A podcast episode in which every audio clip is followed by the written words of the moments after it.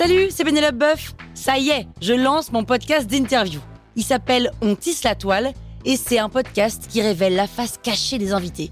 Et d'ailleurs, mes invités, ce sont des CEO et des célébrités comme Gad Elmaleh, Jean-Michel Apathy, My Better Self, Rose Eberstein, Mireille Dumas. Et évidemment, je pose des questions qu'on n'ose pas toujours poser et je leur fais faire des tests, des challenges, je leur fais jouer l'harmonica, grignoter des trucs, bref. Rendez-vous sur On tisse la toile pour découvrir une interview tous les lundis. Ciao Sur écoute. Reflection de Lisette Model. Lisette Model comme euh, le modèle, Lisette. Vous écoutez Krusty Art, le podcast qui parle d'art sans en faire des tartes.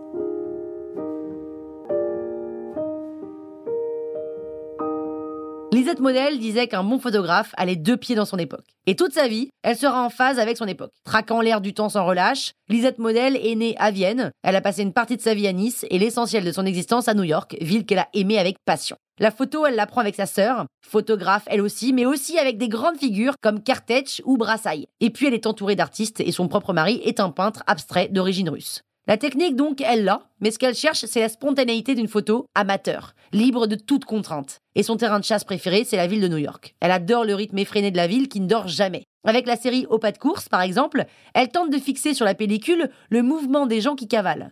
Avec la série Reflet, Réflexion, elle travaille sur les vitrines de la 5e avenue. Les reflets offerts par ces vitrines permettent de composer des images tout à fait singulières et complexes. La série rappelle les expérimentations et montages surréalistes, mais Lisette Model ne travaille pas dans cette veine expérimentale. Les reflets complexes qu'elle capte sur les vitrines lui sont naturellement offerts par les circonstances. En clair, elle ne bidouille pas ses négatifs. Elle aime l'idée que la photographie, qui est une captation du réel, puisse produire une image naturellement complexe. Certaines images de cette série sont simplement glamour, d'autres sont plus inquiétantes parce que les ombres des passants deviennent des créatures menaçantes, rappelant que la série est réalisée pendant la guerre et que l'ambiance est pesante. Lisette Model, on l'a dit, elle est deux pieds dans son époque, et quoi de plus révélateur de l'ère du temps que la mode Ces séries new-yorkaises lui valent d'être embauchée par Harper's Bazaar, ce qui est quand même la classe intersidérale, et dans les pages de ce magazine, Lisette Model s'éclate. Comme tous les photographes qui y bossent, elle secoue les puces de la mode parce que pour elle, le glamour consiste, je cite, à transformer en sublime la banalité quotidienne. Moi, perso, ce programme, je le kiffe.